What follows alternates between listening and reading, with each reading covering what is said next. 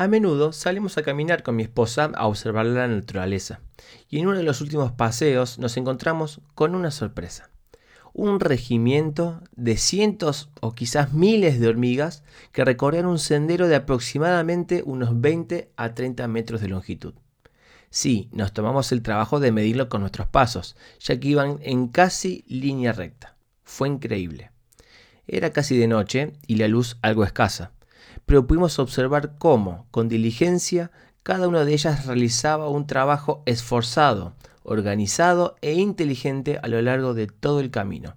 Antes de sumergirse en la tierra, vaya uno a saber cuántos metros hacia abajo.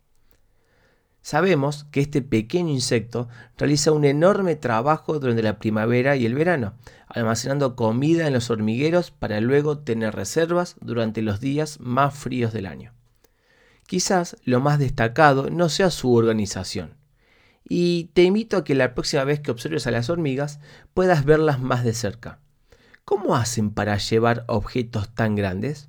¿Alguna vez lo pensaste?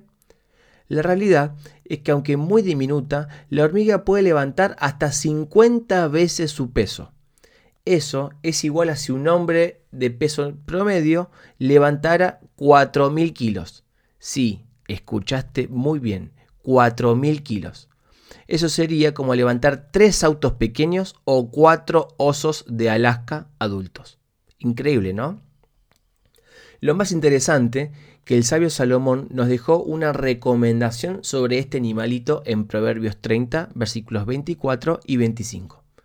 Cuatro cosas son de las más pequeñas de la tierra y las mismas son más sabias que los sabios.